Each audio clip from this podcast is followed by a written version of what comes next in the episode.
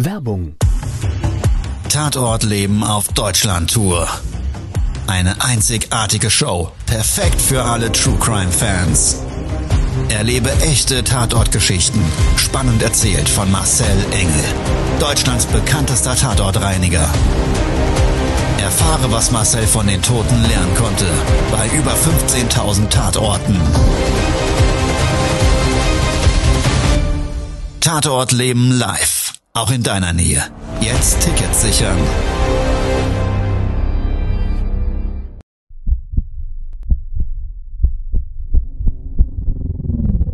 Todesursache. Der Podcast mit Tatortreiniger Marcel Engel. Es wird immer mal wieder in meinem Podcast vorkommen, dass wir sehr tief in das Geschehen eintauchen. Ich werde offen darüber sprechen. Damit meine ich, dass Flüssigkeiten wie Blut als Element das kleinste Problem sein wird.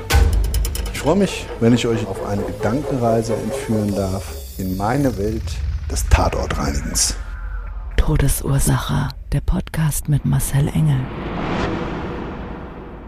Hallo und herzlich willkommen. Schön, dass du Zeit und Lust hast, wieder eingeschaltet hast, mit mir gemeinsam jetzt gleich in eine Tatortreinigung eintauchst. Auch ein ganz herzliches Willkommen, wenn du das erste Mal in meinem Podcast jetzt bei dieser Folge dabei bist.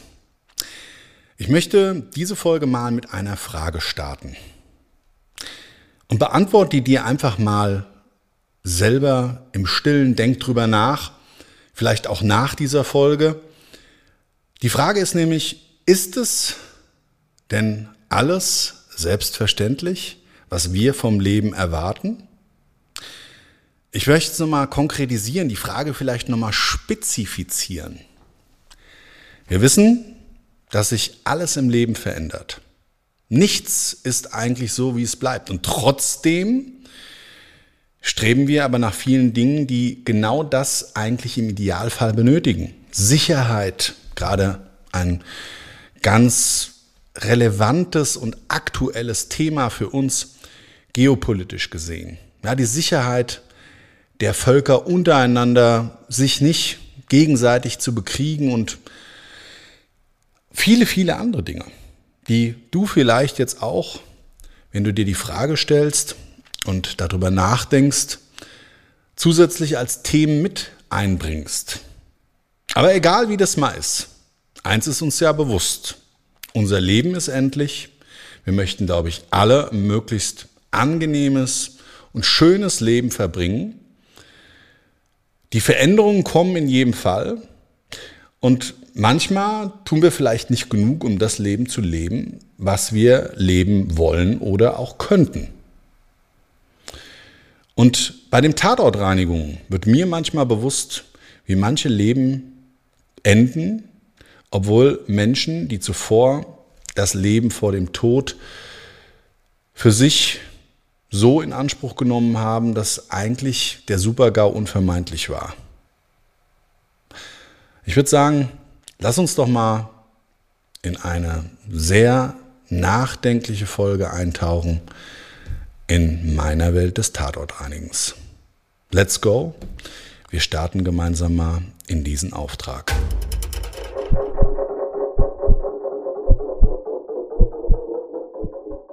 Mein Auftrag, der führte mich in eine Kleinstadt in Deutschland, nette Wohngegend, ein Familienhaus. Die Auftraggeberin war die Schwester des Verstorbenen. Mit ihrem Bruder hatte sie vor seinem Ableben in den letzten Jahren gar nicht mehr viel Kontakt, aber sie als einzigste Erbin hat uns dann eben diesen Auftrag erteilt, da sie gewarnt wurde von der Polizei, diese Wohnung oder dieses Einfamilienhaus, besser gesagt, diese Wohneinheit im Vorfeld vor einer Spezialreinigung zu betreten. Jetzt muss man dazu sagen, das geht den Beamten, die so eine Empfehlung geben, genauso wie uns Tatortreinigern oder auch vielleicht dir da draußen. Die Wahrnehmung zu solchen Geschehnisorten ist extrem unterschiedlich. Also nicht nur das Bildnis des Todes, das sich manchmal durch das Abzeichnen des Leichnams, der Leichenflüssigkeit und vielleicht ja die Oberhaut, die dann auf dem Boden kleben bleibt, abbildet und dich vielleicht triggern könnte. Nein, bei manchen Menschen ist das gar nicht das Problem, das Visuelle, sondern Die Schädlinge, die sich durch einen Leichenfund ergeben, also die Nekrophagen, die durch den Leichnam angezogen werden und in unterschiedlichem Ausmaß und Befallstärke, abhängig von den äußeren Einflüssen, Jahreszeit, Temperatur, Liegeort und so weiter, dann nämlich zum Beispiel auch darstellen oder aber eben das Olfaktorische, also die Geruchswahrnehmung. Ja, und da ist jeder eben anders gestrickt und auch wenn eine solche Warnung, besser gesagt nett gemeinte Empfehlung durch so einen Beamten eben an einen Hinterbliebenen abgesetzt wird. So, also sie hatte dann auch gesagt, sie wohnt außerhalb, gar nicht in Deutschland. Die Schlüsselgewalt hatte sie bereits. Das Gericht hat ihr den Schlüssel zugeschickt. Sie würde uns den ganz gerne postialisch zusenden, den Auftrag erteilen und wir sollten uns drum kümmern. Eckdaten gab es sonst keine, außer diese Warnung, diesen Hinweis, dass sie das so vielleicht besser nicht im Vorfeld betritt. Also bin ich montags morgens um 6 Uhr in Frankfurt mit einem Mitarbeiter gestartet zu diesem Leichenfundort und ja, auf dem Weg, wie wir dann im Ort angekommen waren, haben wir noch mal einen Morgenkaffee getrunken an der an der Tankstelle, haben wir so ein bisschen auf das Geschehnis vorbereitet, weil wir haben uns natürlich schon gefragt, was erwartet uns denn da heute? Wir machen da in so einem Fall eigentlich kein heiteres Rätselraten draus. Wir haben natürlich auch das Wochenende, was wir mitnehmen, untereinander austauschen. So ein typisches Gespräch unter Kollegen. Man fährt ja auch schon morgens zusammen auf der Autobahn, erzählt sich so einiges, aber so kurz vor dem Auftrag kommt es dann schon nochmal so, so einen kleinen Spannungsbogen. Also man will auch schon irgendwie sich nochmal darüber austauschen. Im Ende tue ich es immer damit ab und sage, komm, Attacke, los geht's. Wir gucken einfach mal, wie es da drin jetzt wirklich aussieht. Und so war das dann auch. Also wir sind von der Tankstelle abgefahren mit unserem Kaffeepott in diese Straße, in die, die besagten Auftragsort angekommen, haben vorm Haus geparkt. Alles soweit super, weil Parkmöglichkeiten direkt vorm Haus eben vorhanden waren. Und dann gab es so einen kleinen Jägerzaun, einen Vorgarten, so Waschbetonplatten, die dann ungefähr zehn Meter weiter zu diesem freistehenden Einfamilienhaus einstöckig mit so einem Spitzdach geführt haben. Weiße Fassade, ja, der Garten monatelang nicht gemäht, alles so ein bisschen verwuchert, links und rechts. Die Mülltonnen standen so vor der Hauseingangstür. Die war, der Deckel war offen, das hat ein bisschen gestunken. Es war ja zu dem Zeitpunkt Herbst und da sind auch wirklich viele Fliegen schon außerhalb rumgeschwirrt und vor allen Dingen hat man eben auch den Müllgeruch wahrgenommen. Es war neben der Haustür, musste es so drei Steinstufen hochlaufen, eine große weiße Haustür aus Kunststoff und mit so einem gebogenen Wohnungs- bzw. Haustürgriff ähm, war rechtzeitig ein Fenster zu sehen. Und da konntest du dann, wenn du auf den Treppen gestanden hast, auch so reicht reinschauen. Ganz klar, Küche. Küche erkennbar, das Fenster gekippt. So, also das war so die Situation, wie sich das erstmal dargestellt hat. Habe ich dann aufgeschlossen, Tür aufgedrückt. Was ich gesehen habe, ist ein sauberer, aufgeräumter, kleiner Wohnungsflur. Es ging links eine Tür ab, geradeaus eine Tür ab und rechts. So, und rechts, das war, wie gesagt, diese Küche. Küchentür stand auch offen. Du konntest dann auch schon so seitwärts reinschauen und konntest dann diesen Küchentresen dort erkennen. Und der Boden, das war ein Parkettboden. Nebendran noch so eine Garderobe, die an der Wand hing. Alles wirklich ganz hell, helles Holz, sauber aufgeräumt. Ein paar Schuhe standen noch auf dem Boden. Und wir haben in diesem Augenblick, wo wir dann den ersten Schritt in den Wohnungsflur gemacht haben, eine Geruchsnuance gehabt, die jetzt nicht unbedingt von dem Leichengeruch, sondern eher von dem Hausmüll von draußen rein mit reingenommen oder aber die Vermutung lag nahe, dass es sich vielleicht hier um ja, ein Kühlschrankproblem handeln könnte. Nämlich auch auf der Fall, so ein Leichenfundort, dann wird durch ein Nachlassgericht nach den Erben ermittelt. Das kann mehrere Wochen dauern. Und wenn bis dahin keiner dort Erstmaßnahmen durchgeführt hat, dann ist nicht nur die ähm, Leiche als Geruchsquelle oftmals das Problem, sondern eben auch der Hausmüll von Lebensmitteln, die vielleicht offen liegen, wie Obst, das geht noch. Das hat jetzt keine große Geruchsentwicklung, aber ebenso die Hausmülltonne, je nachdem, was da reingeschmissen wurde. Ja, und dann habe ich nämlich auch genau unter dem Aspekt erstmal den ersten Schritt in die Küche getan. Sichtbar sofort, da ist kein Leichenfundort, aber ich wollte mich erstmal vergewissern, ob das, was ich da vermute, die Geruchsquelle, eher so hausmüllähnlich sich eben bestätigt. Und ich mache die Tür unter der Spüle auf, weil unter der Spüle ist eben in den meisten Fällen auch der Mülleimer. Habe ich wirklich so direkt meine Erwartungshaltung war, okay, mach's jetzt auf und dann klappt vielleicht ein Deckel hoch und stinkt ein bisschen. Mich ein bisschen erschrocken, weil wie ich das aufgemacht habe, ist mir A, mehr oder weniger was entgegengesprungen. So, und das lag daran, tatsächlich, diese Tür, die ich aufgemacht habe, hatte dann eine Automatik ausgelöst, dass der Deckel sich von dem Müllbehältnis, der an der Tür angeschraubt war, automatisch öffnet. Ja, und dabei ist dann eine Verpackung aufgeplatzt. Also die muss wohl zum Bersten schon mit voll Faulgasen gefüllt, ähm, also sowieso kurz vorm Platzen gewesen sein. Und wie das so hochspringt, hat es eben auch noch so einen richtigen lauten Plop gemacht. Ich habe mich wirklich so auf das jetzt nicht eingestellt, sofort einen Schritt zurück und erstmal Gänsehaut. Ist nicht ungewöhnlich, weil, wie gesagt, du erwartest es nicht. Es ist eigentlich eine, im wahrsten Sinne des Wortes, Totenstille in dem Haus gewesen. Auf der Straße war kein Verkehr.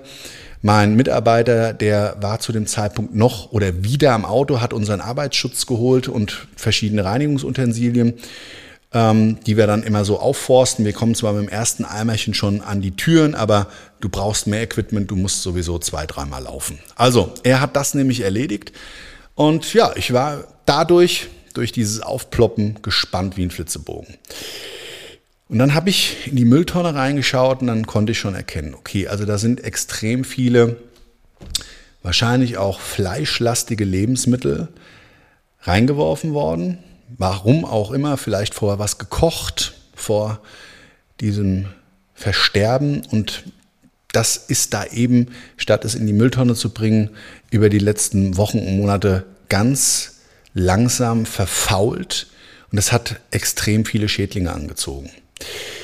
Auf dem Küchenboden konnte man das vorher gar nicht erkennen, aber dann wirklich in diesen Schrank reinschauend und du konntest dann so hinten an die Wand, da konntest du alles erkennen, da war dann so eine Armatur, die dann zur Wasserspüle hochgeführt hat und der Siphon von der Spüle ist dann auch in der Wand verschwunden, also du konntest, diese Rückwand war offen und direkt mit der ähm, Mauer verbunden, konntest du wirklich erkennen, massiver Madenbefall. Hunderte von Maden sind da überall rumgekraucht, als hätten sie auf mich gewartet. Gut, also in ein paar hundert Augen geschaut, habe ich dann gedacht, okay, jetzt geht's weiter, Leichenfundortsuche.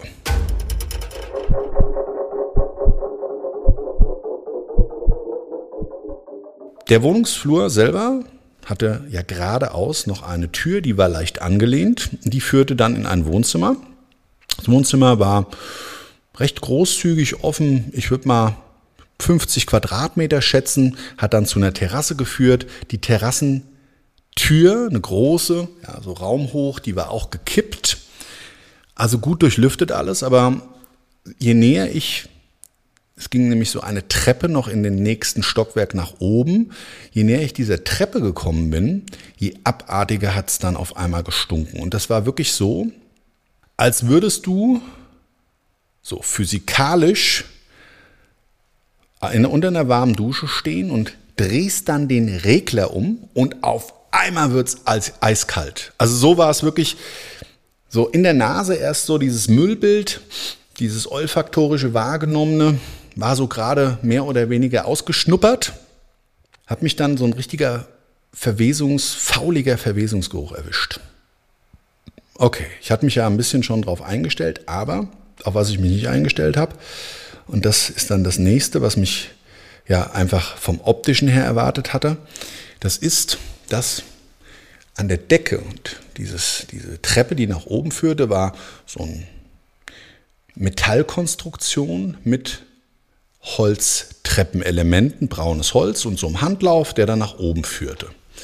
Und an diesen Metallstreben, die praktisch in diesem ähm, Hausflur da nach oben und, und auch runter in den Keller führten, in diesem Luftraum, diese Metallstreben gingen also von ersten in den Keller runter, sind dann Hautlappen runtergehongen.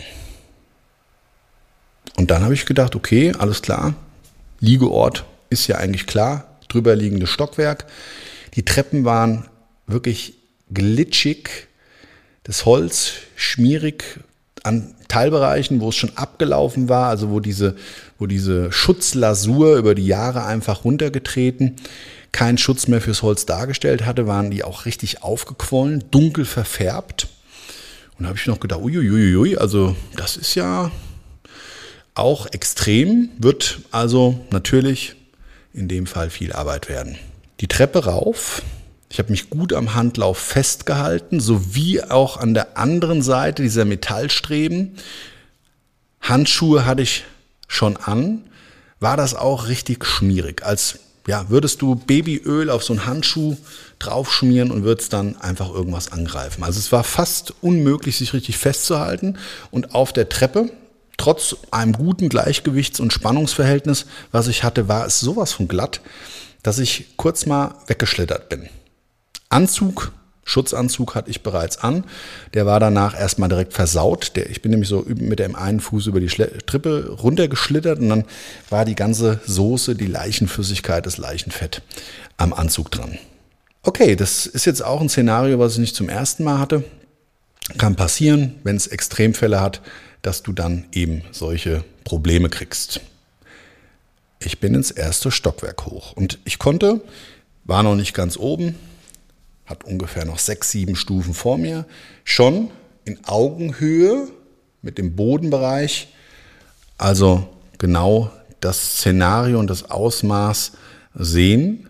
Der ganze Boden da oben in diesem Flur, der dann ja auch nochmal zu Zimmern geführt hat, so ein kleiner, ungefähr fünf Quadratmeter große Flur, der war komplett im Bodenbereich mit einer halben Zentimeter hohen Pfütze bedeckt, dieses Leichenfett. Und diese Metallbrüstung, die war an diesem oberen Teil mit dem Boden praktisch zum Treppenhaus verschraubt und hat so eine kleine Kante gebildet von circa zwei Zentimetern. Und da hat sich das angestaut. Dann habe ich mir gedacht, oje, was ist denn das jetzt? Weil, was ich eigentlich vermutet hatte, die Hautlappen hingen ja da schon runter, dass da auch der Leichenfundort sein muss. Pustekuchen. Nix war das, der Leichenfundort. Das ist jetzt natürlich wirklich eher der Ausnahmefall, solche Ausmaße, aber du musst ja dann den Leichenfundort wirklich noch definieren dass das im Gesamteinheitlichen einfach eine Flächenreinigung meistens auf dem ganzen Stockwerk bedeutet, oftmals mit dem Entfernen des Bodenbelags, manchmal sogar mit dem Estrich und Türblätter, Türrahmen müssen teilweise entfernt werden. Das ist alles jetzt gar nicht so das Problem gewesen. Aber ich habe die erste Tür in dem Flur aufgemacht, Schlafzimmer. Teppichbelag, dann habe ich so geschaut, ist da irgendwas auf dem Boden, ist da was auf dem Bett? Nee, sieht eigentlich soweit normal aus. Der Teppich war auch durchtränkt, man konnte es sehen, es war so ein hellblauer Teppich. Der war zum größten Teil Richtung Bett. Da war jetzt nicht so viel Platz in dem Zimmer, es war ein riesengroßes Doppelbett drin und gleich eine Schrankwand an links und rechts so im L gebaut. Das heißt, es war ein sehr beengtes Schlafzimmer. Aber du konntest eben den sichtbaren Bodenbereich erkennen, dass der fast überall dunkel war. Dementsprechend kennst du auch, wenn Textilien dunkel werden, dann sind sie einfach feuchtigkeitsdurchtränkt. Und dann bin ich wieder raus, habe mich für die nächste Tür entschieden und da habe ich dann überhaupt nicht mit gerechnet. Das war ein Badezimmer, Tür ging schlecht auf und ich habe so geschoben und guck so auf weiße Fliesen und sehe, aha, okay, der Boden, der ist hier auf einmal so Bernsteinfarben. Das konntest du da gut erkennen. Der Flur selber ja mit diesen ungefähr halben Zentimeter hohen Leichen fett überdeckt, hatte so eine dunkle Patina. Also du konntest jetzt nicht genau erkennen, wie die Leichenflüssigkeit Farbe da aussieht, aber sie ist auch nicht immer gleich. Ich schiebe auf jeden Fall so diese Badezimmertür auf, gucke auf diesen bernsteinfarbenen Boden und dann habe ich mich wirklich erschrocken.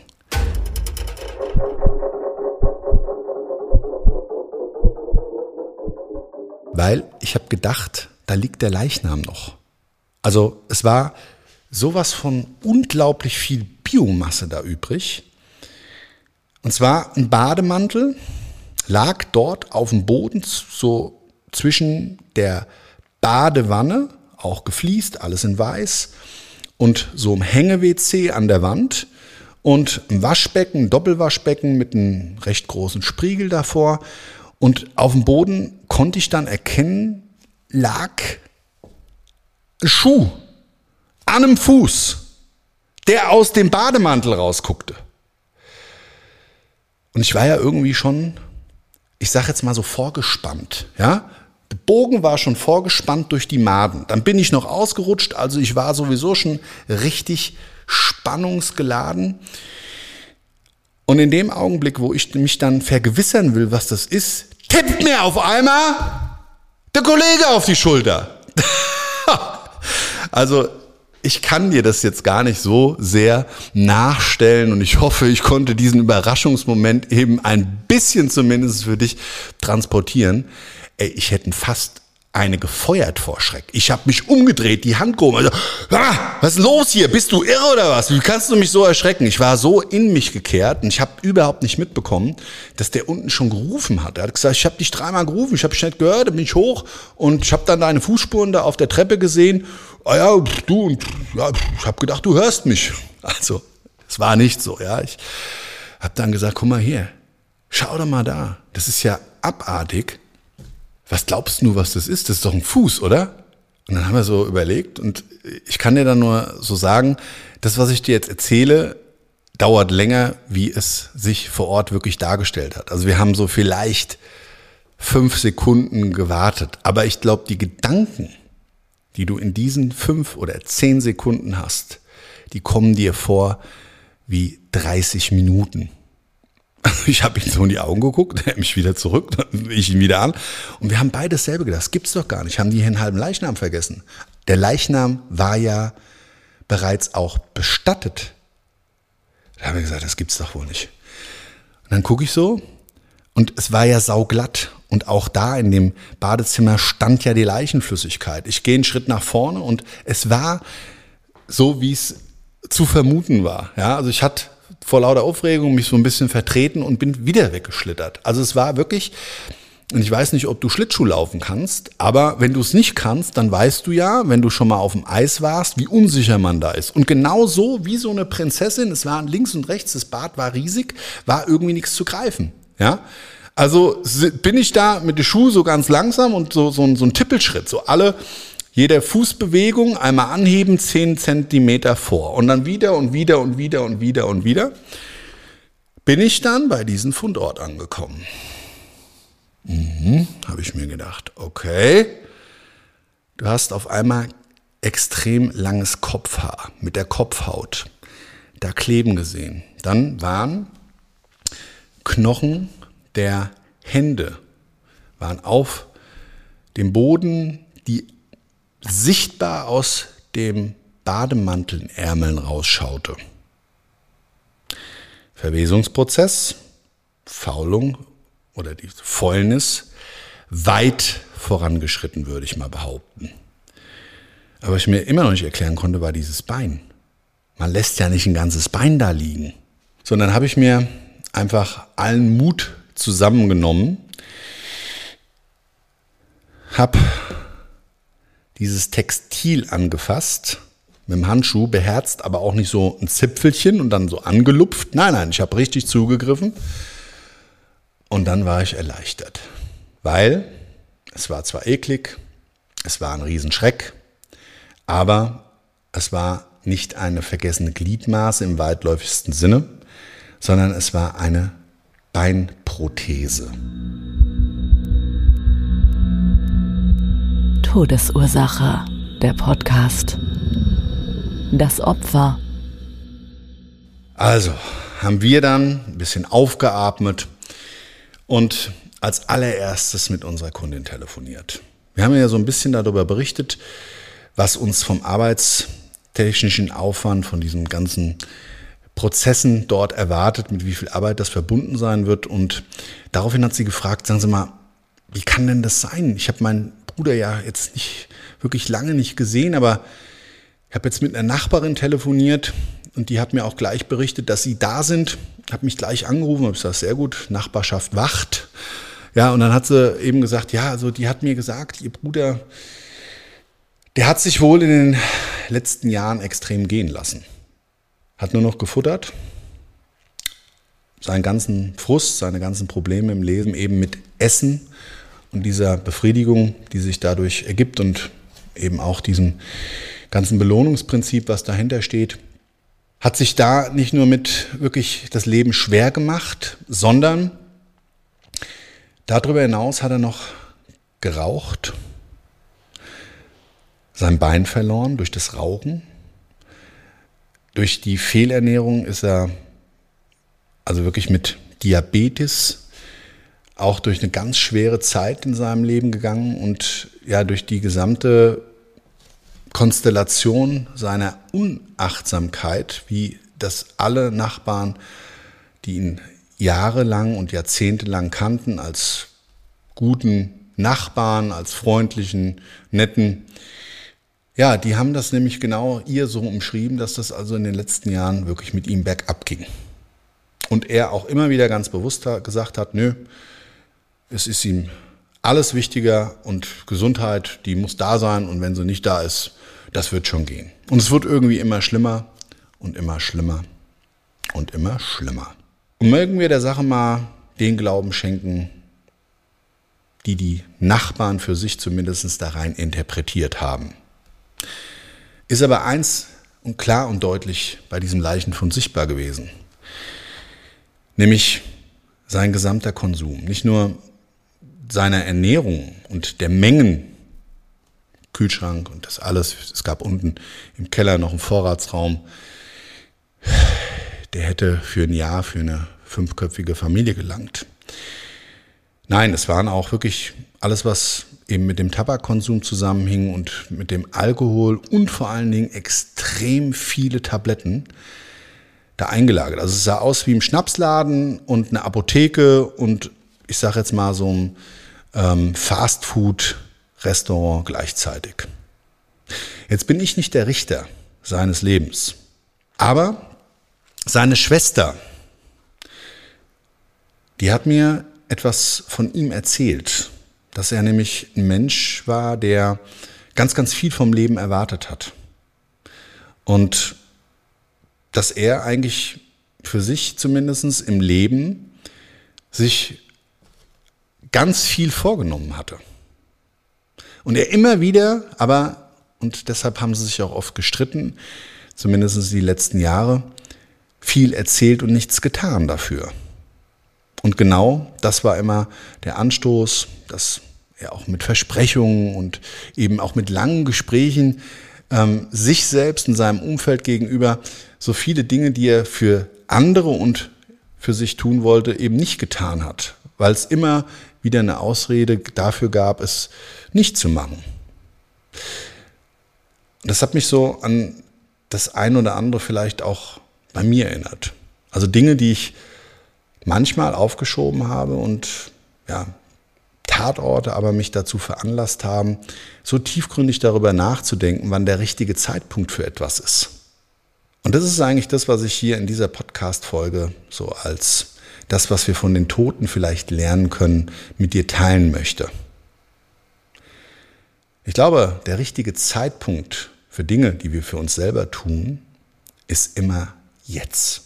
Direkt damit anzufangen, sich die Energie zu schenken, die Ausreden nicht stärker sein zu lassen und das Befürworten, sich selber eben in dem zu bekräftigen, was man da gerade als Ziel hat.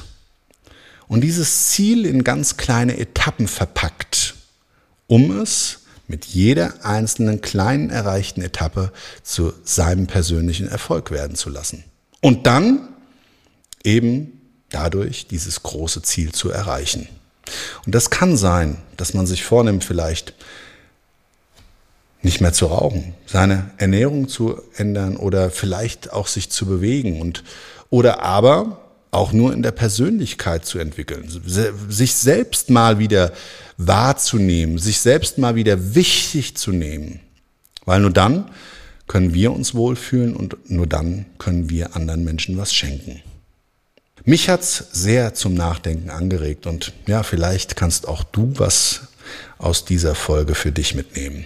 Ja, also der richtige Zeitpunkt, um etwas für dich zu tun, ist immer jetzt. Verpack ihn einfach in ein großes Ziel mit kleinen Etappen und für dich selber in jeder einzelnen gewonnenen Etappe zu deinem persönlichen Erfolg. Das war's für heute. Ich wünsche dir einen wunder, wunderschönen Tag, eine wunderschöne Restwoche und denk immer dran, es ist dein einzigartiges Leben, also mach was draus. Bis zum nächsten Mal. Ciao, ciao. Dein Marcel. Das war's schon mit der neuen Folge von Todesursache, der Podcast mit Marcel Engel, Kopf einer eigenen Spezialreinheit und Tatortreiniger bei mehr als 12.000 Orten auf der ganzen Welt. Was kann Marcel für dich bereinigen? Jederzeit. Weltweit. Melde dich oder klick dich einfach mal durch auf marcelengel.com. Empathisch, tiefgründig, ehrlich. Todesursache lässt dich garantiert nicht kalt. Seid dabei. Ich freue mich. Abonniere die Staffel und du kommst für keine Folge zu spät.